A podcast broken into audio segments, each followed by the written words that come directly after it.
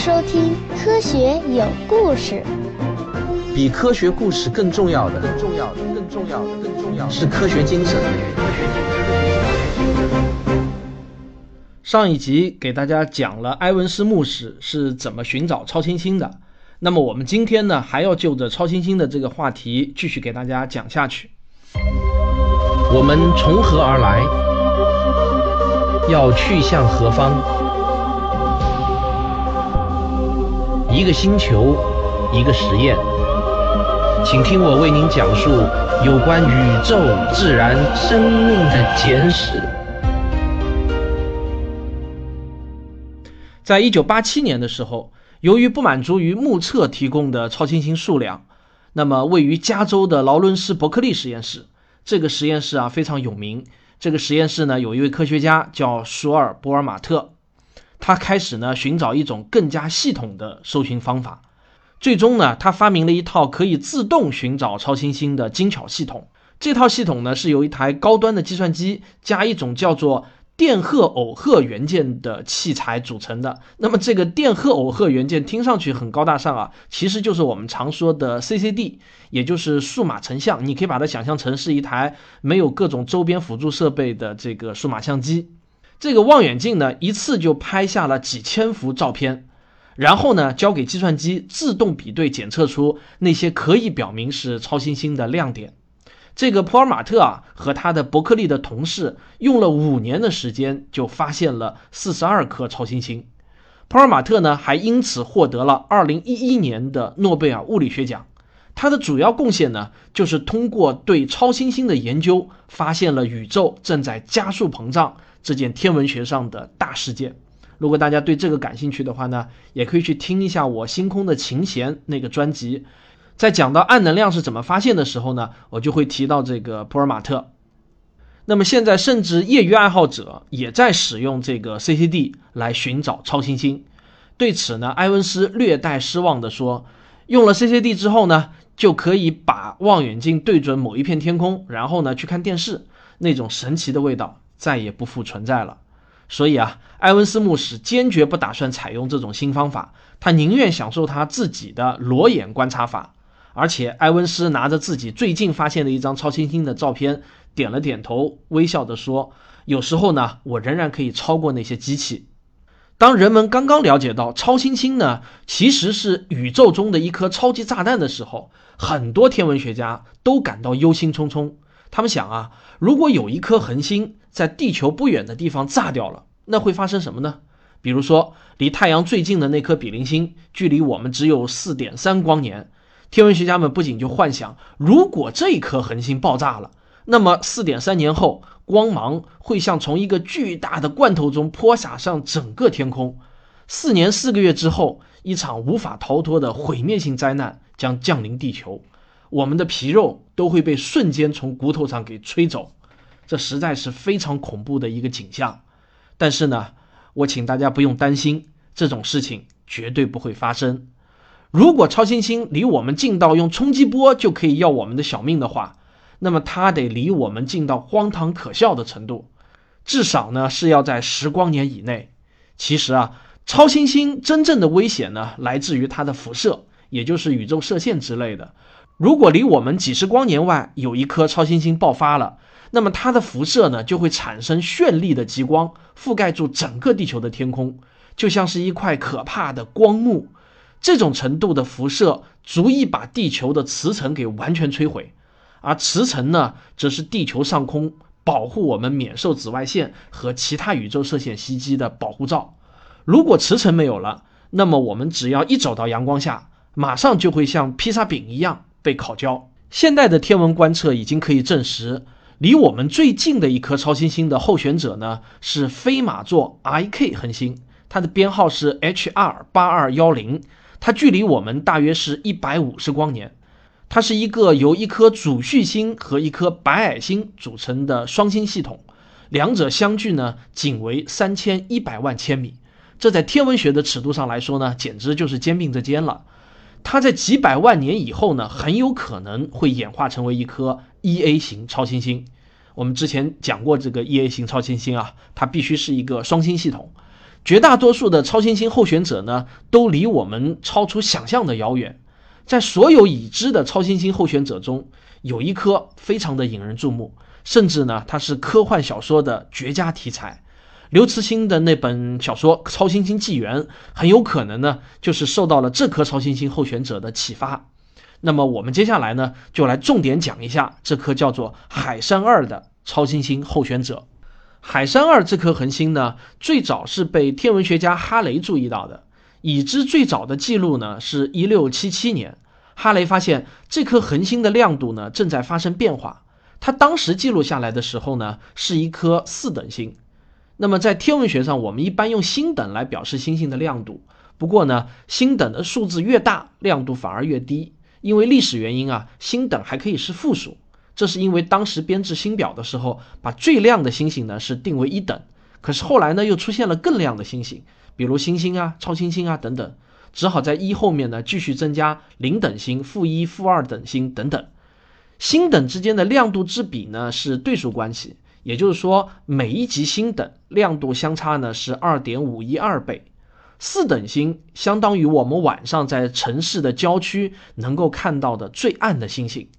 全天比四等星更亮的星星呢，大约是五百多颗。所以呢，哈雷注意到它的时候，它大概是天空中中等偏亮的一颗星星。不过呢，到了一七三零年的时候，人们注意到它已经变得相当明亮了。成为船底座最耀眼的恒星之一，但是呢，海山二接下来呢就再度变暗，直到一七八二年又回到原先那样的暗淡。但是它在一八二零年又开始变亮，到了一八二七年的时候，海山二变亮超过了十倍，并且在一八四三年的四月达到了顶点，亮度呢达到了负零点八等。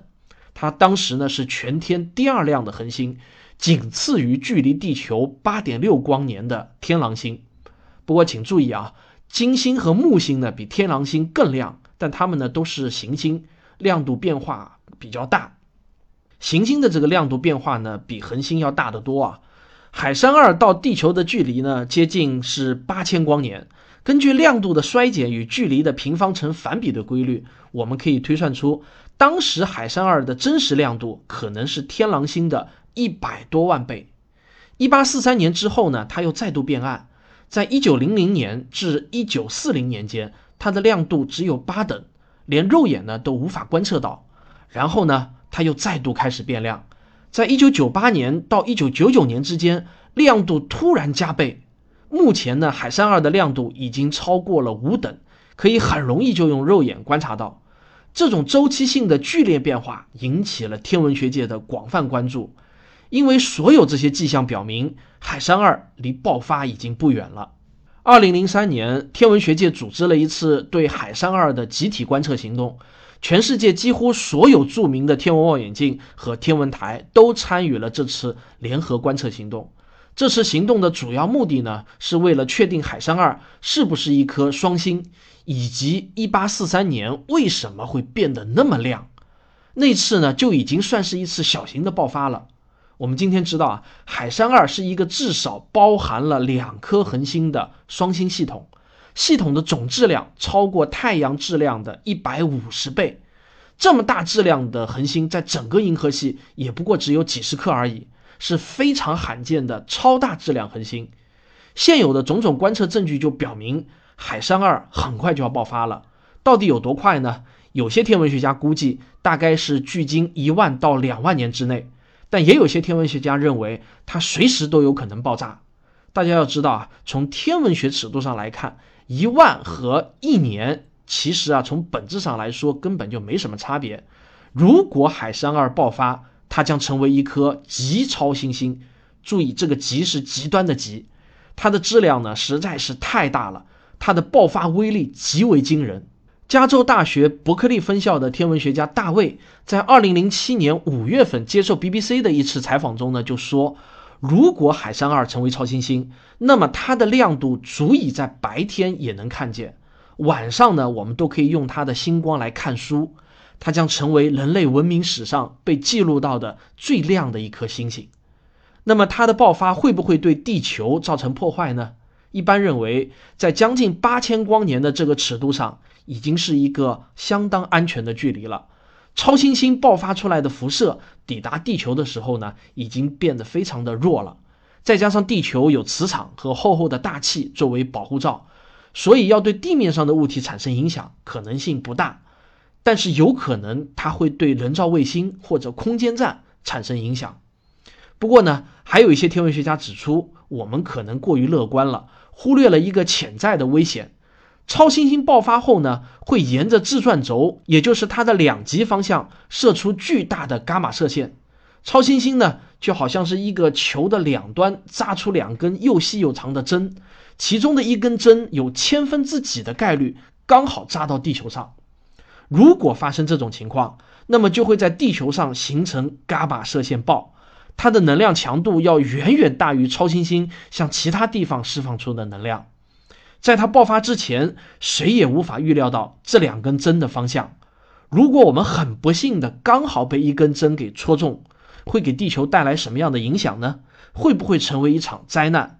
这个问题呢，现在看来是数据不足，无法回答。也正因为这样，它才可以成为科幻小说创意的源泉。我想呢，你不妨可以就此写一篇科幻小说。我自己呢，也在构思中。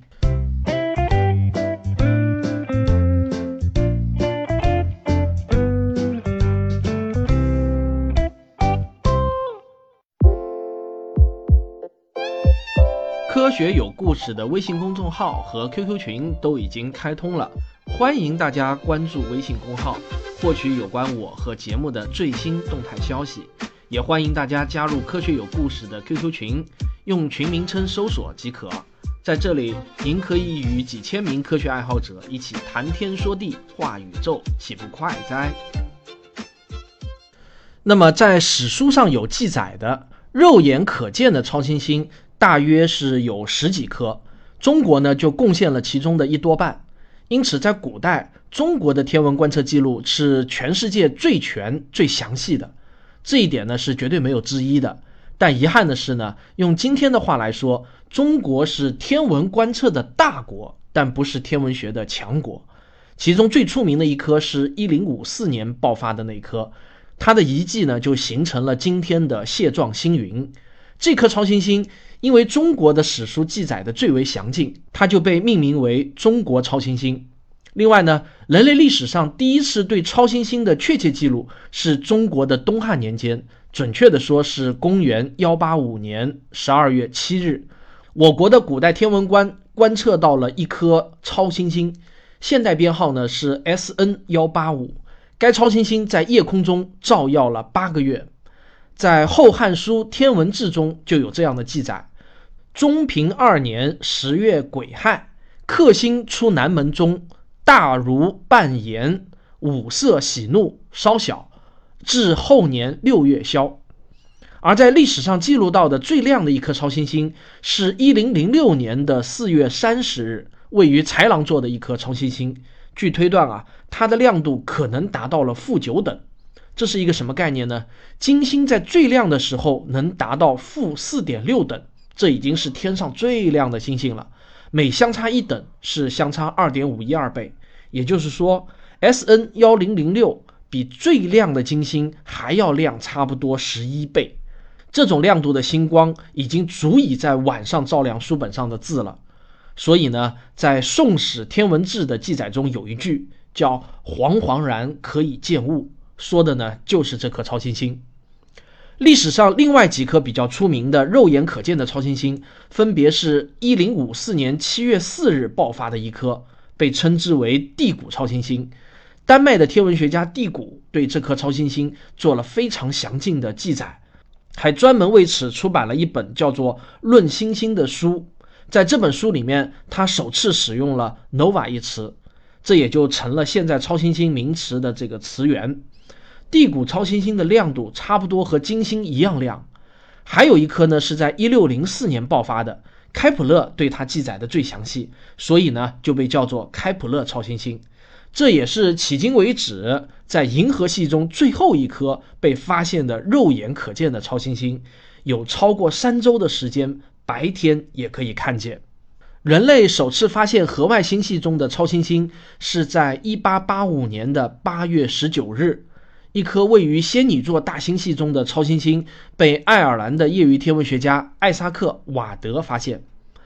超新星对于生命来说还有着决定性的重要意义，没有超新星，生命就不会出现。我们在第一章快结束的时候曾经讲到过一个宇宙谜题，就是大爆炸只创造了氢元素。并没有产生重元素，长久以来都没人能成功的解释这些重元素是怎么来的。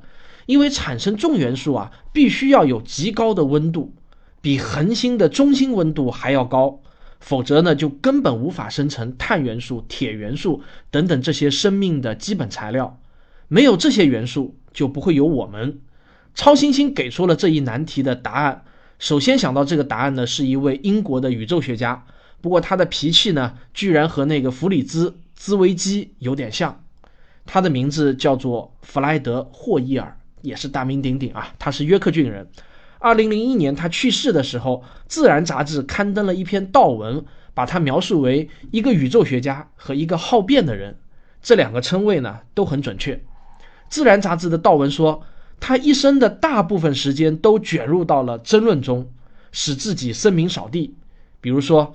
他毫无根据的就宣称伦敦自然博物馆珍藏的那个始祖鸟的化石是伪造的，就像那个臭名昭著的皮尔当头盖骨化石一样。这使得博物馆的古生物学家们相当的愤怒，因为他们不得不花费几天时间来应付来自世界各地记者的电话追问。霍伊尔认为，地球上的生命来源于太空，是被陨石带到地球上的。这个呢，就是宇宙胚种论。到现在呢，也还非常的有市场，但是他甚至还认为啊，像流感和鼠疫这样的病毒也是来自太空，这个呢就是无稽之谈了。他说，人类之所以进化出突出的鼻子和朝下的鼻孔，是为了阻止来自宇宙的病菌掉到里面去。一九五二年，霍伊尔在一次电台广播节目《轻松一刻》的时候，首次使用了“大爆炸”也就是 “Big Bang” 这个词。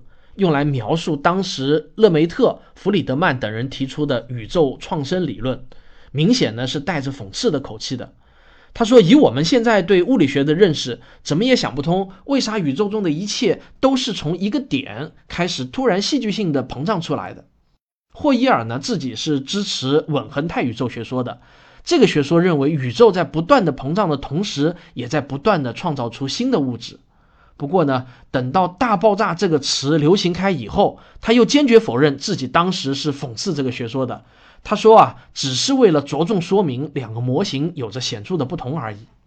霍伊尔认识到，如果一颗恒星发生内爆，那么就会释放出巨大的热量，足以创造出一千万度以上的高温。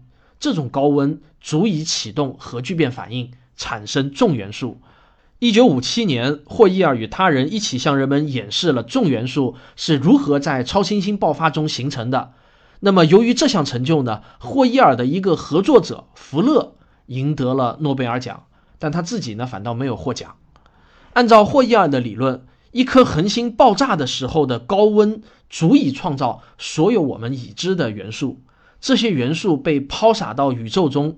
然后呢，就形成了气态的星云，这些星云又被认为是一种中间物质，它们最终又将重新聚合成一个新的恒星系统。那么有了这个新理论之后呢，我们也就终于可以为我们从何而来这个终极难题找到一个还较为说得过去的合理假说了。现在我们自认为的故事呢，大概是这样的。大约在四十六亿年前，我们现在身处的这片宇宙空间是一片巨大的由气体和尘埃组成的星云，它的直径达到了二百四十亿千米。它慢慢旋转着，物质呢向中心不断的聚集，最终占太阳系总质量百分之九十九点九的物质聚合形成了我们今天的太阳。剩下的物质在太空中飘荡，某一刻。有两颗微小的尘粒偶然飘进了，由于静电吸引力，也就是电磁力之间的作用，它们结合成为一体。这就是行星创生的伟大时刻。在出生的太阳系中，到处都在发生这种结合，这些成粒的不断结合，形成了越来越大的物质团块。最终呢，这些团块长到足以可以称之为微行星的大小。这些微行星不断的发生碰撞，它们被撞成碎块，又重新结合，混乱无序，不休不眠。但最终呢，终于会出现几个赢家，他们像滚雪球一样越滚越大，直到他们成为运行轨道上的主宰。把轨道上的其他碎块给清除干净，这一切发生的速度相当快。从一个微小的尘粒长到数百千米直径的一颗幼年行星，大概呢只需要几万年的时间。地球的初步形成大约只花了不到两亿年的时间。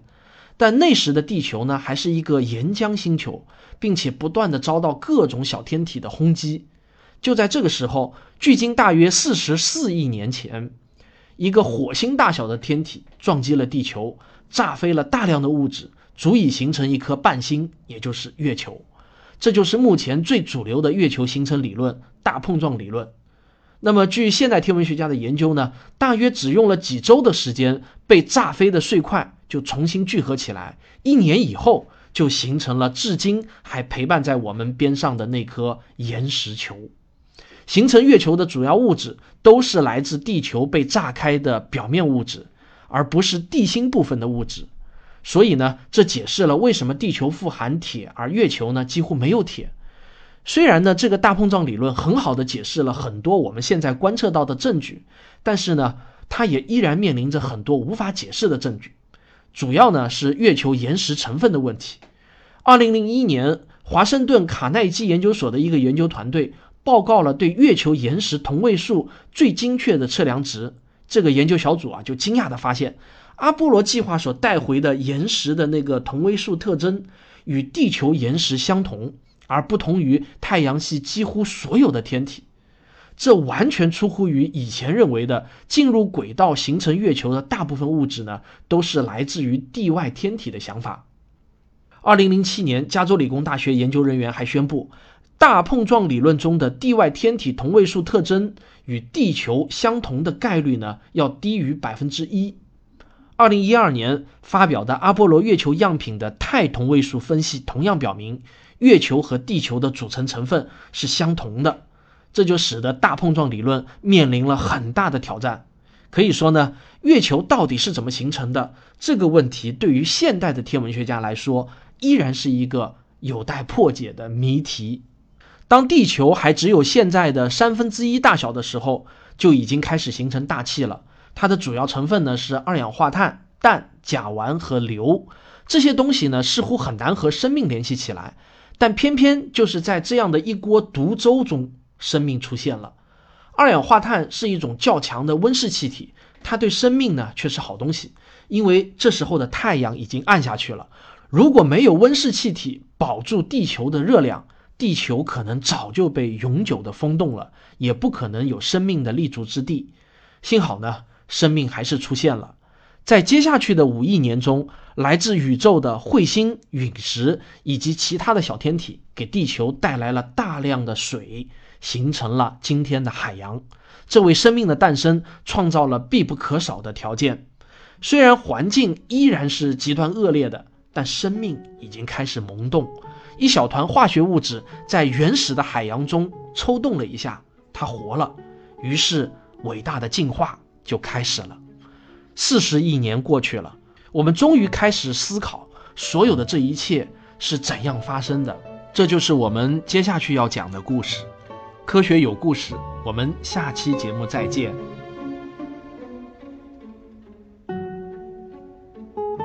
从现在开始呢，每周不出意外，我都将在周日晚上的八点到九点半，在一直播上直播录制《科学有故事》的节目，并且呢，还会花时间与大家互动交流。如果想与我实时互动的话，别忘了周日晚上来找我哦。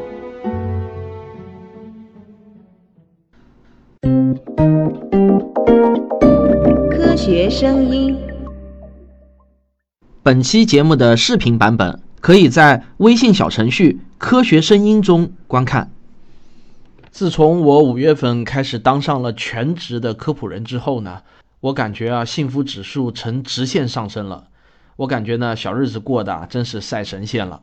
我现在每天早上起床，先在小区中呢慢跑加走路一个小时。这锻炼的一个小时中间呢，我还可以同时听很多的节目。有时候呢，我还直接跑到街上去吃早饭；有时候呢，我就直接跑到电影院看电影。然后呢，我再开始一天的工作，看书、看视频、看美剧、听节目，都成了我工作的一部分。什么时候有灵感了，随时可以开始写作。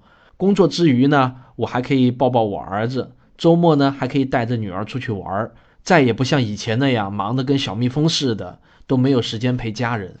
现在呢，我经常只要高兴就可以在家烧菜做饭，边烧菜还可以边听科学史评话。总之呢，现在这种生活特别适合用“天伦之乐”这个成语来形容。啊，我不知道大家听了我这个描述啊，是否有点羡慕我的这种幸福生活？我也希望有越来越多的人能够加入到自由职业者的行列，做自己喜欢的事情，把自己的爱好呢变成工作，还能养家糊口。我总觉得啊，勇气其实是最重要的。当你走出这一步之前呢，你可能会有各种各样的顾虑，害怕这个，担心那个。但是当你真正走出这一步之后呢，之前的所有顾虑啊，就变成了天空中的五个字儿，那都不是事儿。好，我们今天就唠叨到这里。如果你喜欢我的节目的话呢，请别忘了点一下订阅。当然，你也可以赞助以资鼓励啊。最后我要念一下赞助榜啊，在本周的赞助榜上排名前十的听众有 B A T X G 排名第一，Nicole Cage。Philip Long、雨墨书城、周依依、黑熊、石头、坐井观天，星星也很美。张艺慧、熊胖子，这是本周赞助榜的前十名。当然，我也要特别感谢一下在总榜上高居前三位的 QS 九 H 和秀一的红装，还有就是这个 C No King。好。谢谢你们，谢谢你们对我的赞助，我们下期节目再见。